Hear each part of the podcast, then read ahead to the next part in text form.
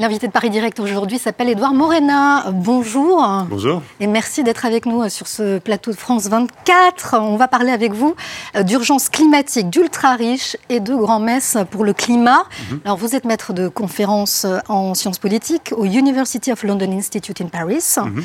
Vous avez signé déjà en 2018 euh, un livre, Le coût de l'action climatique aux éditions Croquant. Et aujourd'hui, vous venez nous parler de votre dernier essai.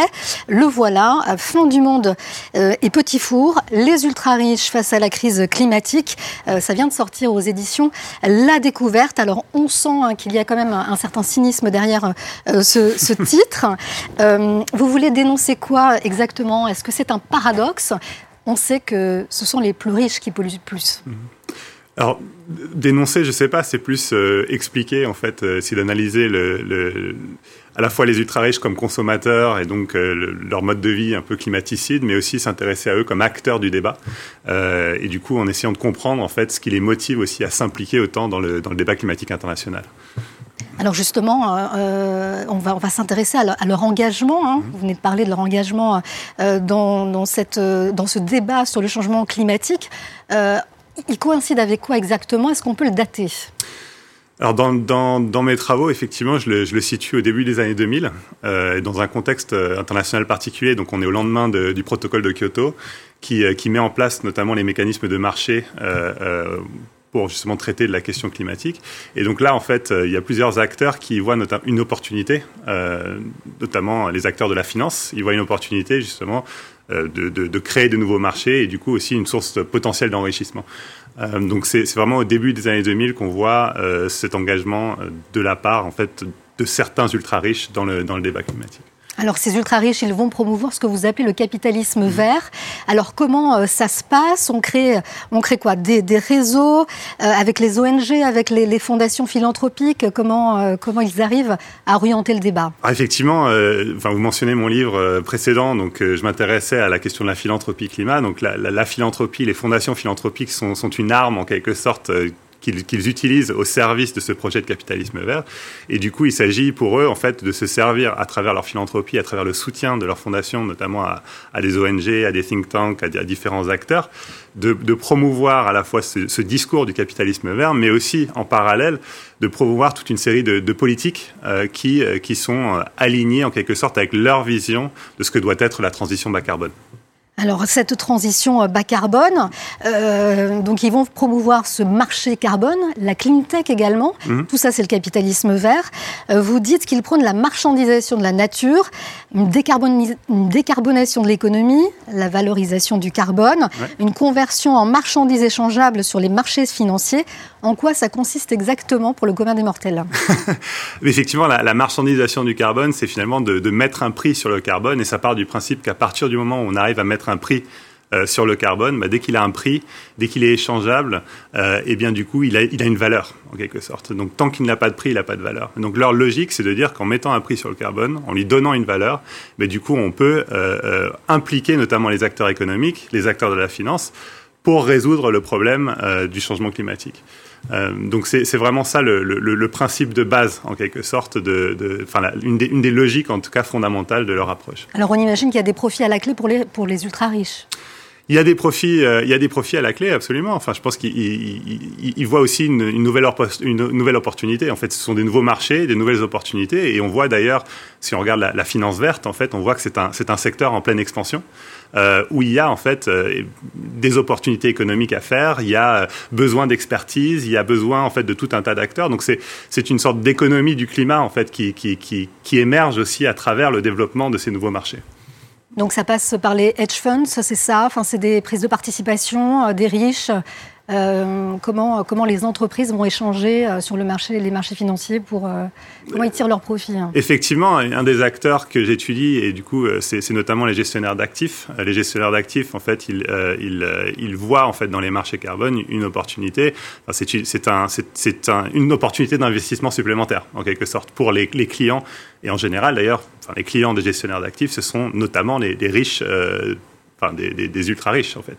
Donc, euh, donc pour eux, c'est aussi une opportunité supplémentaire d'investissement, euh, de placement de leur argent, euh, avec des retours sur investissement potentiellement très très très importants. Alors, vous parlez de ces riches qui finalement vont réussir à orienter mhm. l'agenda climatique et vous parlez notamment d'un acteur majeur, c'est le cabinet McKinsey, dont le rôle est décisif. Alors leur rôle est effectivement important, notamment dans la période qui précède la, COP 15 à Copenhague, qui était un peu une sorte de une COP très importante parce qu'elle était censée déboucher sur un nouvel accord international euh, pour euh, pour euh, faire suite en fait au protocole de Kyoto. Et donc dans la période qui précède euh, la COP la COP 15 de Copenhague, McKinsey effectivement est, est, très actif, notamment dans la promotion en fait du capitalisme vert auprès auprès des élites économiques, auprès des élites politiques. Donc c'est leur rôle il est important dans le sens où ils créent une sorte de de vision commune. Contribue à, renforcer une sorte de vision commune du problème, mais aussi euh, une idée très particulière des solutions à, mettre en œuvre. Alors vous dites hein, que la firme a réussi finalement à inscrire ce marché carbone dans l'accord de, Paris. Euh, McKinsey qui, favorise aussi une, arène alternative de négociation euh, au-delà de la sphère onusienne. Est-ce que, est que ça finalement ça contribue en quelque sorte à confisquer le débat ou du moins à l'orienter ça, ça, ça, contribue à, à, à, faire évoluer en quelque sorte la gouvernance climatique internationale d'une gouvernance qui historiquement est une gouvernance entre États, où les États sont les acteurs centraux de la gouvernance, vers un nouveau type de gouvernance quelque part plus décentralisé qui mobilise aussi les acteurs non étatiques et notamment les acteurs privés et les entreprises. Euh, donc c'est en ce sens-là en fait que, que, que, McKinsey va jouer un rôle très important en 2009, c'est qu'ils va, vont en quelque sorte aussi poser les bases euh, d'une certaine idée de la gouvernance du climat qui sera in fine validée lors de la COP 21 à Paris, c'est-à-dire une gouvernance euh, non contraignante, où on a un objectif à long terme commun, mais en quelque sorte, on, laisse aux différents acteurs, les États, mais aussi les entreprises, euh, le choix de comment on atteint cet objectif, euh, sans, aucune espèce de contrainte. Donc de ce point de vue-là, McKinsey a joué un rôle très important, et, encore une fois, 2009 est une, une étape importante aussi de ce point de vue voilà, hein, une gouvernance qui met quand même au premier plan aussi les acteurs euh, privés. Mhm. Et on peut se poser la question, il y a d'autres acteurs, il y a aussi le mouvement euh, climat. Euh, est-ce que, à côté de, ce méta-discours des, ultra-riches, aujourd'hui, on entend tout de même ce discours plus radical qui est porté sur la scène internationale, celui du mouvement climat, Fridays for Future, Extinction Rébellion également. mais là encore, vous le dites dans votre livre, les ultra-riches tentent de, s'approprier euh, ce discours. Mhm. Et on le voit, hein, vous citez Greta Thunberg qui vient à Davos en 2020. Oui, alors effectivement, c'est dans la période entre Copenhague et Paris qu'on voit notamment ce mouvement. C'est justement, c'est un peu l'idée, c'est un peu d'apprendre de, de l'échec de Copenhague. Et une des leçons qui a été tirée de Copenhague, c'est cette idée que finalement, Copenhague a été un échec parce qu'il a été interprété comme un échec. Et du coup, il y a tout un effort qui est mis sur ces questions plus de communication et d'imposition, en quelque sorte, d'un narratif dominant autour de la transition bas carbone. Et c'est là, en fait, où ils vont identifier les acteurs, notamment du mouvement climat, comme potentiellement euh, une manière aussi euh, paradoxalement, on pourrait dire, d'imposer ce narratif. Euh, pourquoi? Bah, Tout simplement parce que notamment le mouvement climat, euh, il, est aussi porteur de cette idée d'urgence, en fait. Euh, et, et, effectivement, il y a une urgence à agir. La science, en fait, euh, nous le dit qu'il faut agir urgemment. Mais le mouvement climat, en fait, il, il, il participe aussi à ce sentiment d'urgence qui, quelque part, contribue aussi à dépolitiser plus largement le débat en, en, en, et donc à faciliter les solutions que que ce que les ultra-riches, notamment que j'étudie, ont à apporter. Euh, donc c'est encore une fois, cette utilisation du mouvement climat, on, ils le voient pas tant comme une menace, même si euh, Greta Thunberg a un discours très critique en fait à l'égard des élites lorsqu'elle va au Forum économique mondial, mais, mais en, quel, en, quelque sorte quelque part le fait qu'elle y aille, ça contribue aussi à, à, valider ce forum, à valider ceux qui y participent, comme étant euh, euh, ceux qui ont le, les, les, moyens, en quelque sorte, de, de, de, de, résoudre aussi la crise climatique. Donc ça conforte en quelque sorte cette idée que ce sont les élites qui vont euh, trouver la solution à la crise climatique. Donc on le comprend bien, hein, il y a une urgence qui est, qui est globale, mais pourtant euh, on n'est pas dupe. Hein. Les, les ultra-riches, eux, militent au, au, service, vous le dites, d'un intérêt de classe. Mm -hmm. euh, pour les marchés bas car carbone, les clean tech, il n'y a donc pas de, de vision politique. Est-ce qu'aujourd'hui, vous, euh, vous pensez que la, les États et la société civile doivent reprendre la main? Oui, alors effectivement, parce que quand on regarde ce que promeuvent, donc au-delà du discours de, de, de, de, l'économie verte ou, euh, euh, ou du capitalisme climatique qui est promu, ce qu'ils promeuvent aussi, ce sont des politiques publiques bien spécifiques, et notamment des politiques publiques qui ont tendance à, à, profiter plutôt aux intérêts privés.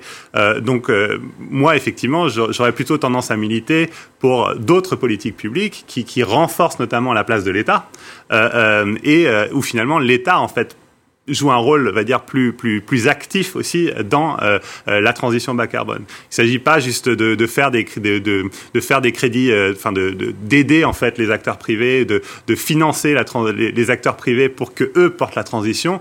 Mais pour moi, il s'agirait plus que, enfin que l'État finalement joue un rôle de, de plus de, de coordination en quelque sorte de cette transition. Alors, vous terminez euh, votre livre en vous posant cette question faut-il manger les riches? Euh, Donc, on voit hein, qu'il y a beaucoup de politiques climatiques qui, qui favorisent ces riches. Alors, aujourd'hui, est-ce qu'on peut euh, pour autant se passer d'eux? C'est une bonne question. Je, je...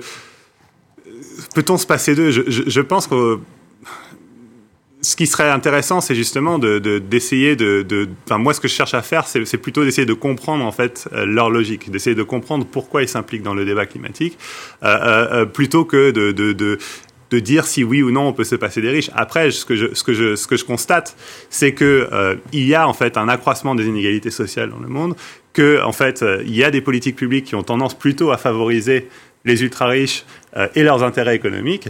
Euh, euh, donc à partir de là, je pense qu'il faut aussi être en capacité de tirer les conclusions, euh, notamment à travers une taxation peut-être plus importante de ces ultra riches, mais aussi à, à travers des politiques publiques qui, euh, euh, qui se servent finalement de cet argent public de manière à ce que la transition bas carbone, elle profite au plus grand nombre plutôt qu'à une petite minorité d'individus. Merci beaucoup, Edouard Morena, de nous avoir ouvert les yeux hein, sur ce rôle des riches euh, dans ce débat climatique. Donc, je vous invite donc à lire ce livre, Fin du monde et Petit Four aux éditions La Découverte. C'est déjà la fin de cette nouvelle demi-heure de Paris Direct. On marque une courte pause et on se retrouve juste après avec Antoine Penaud.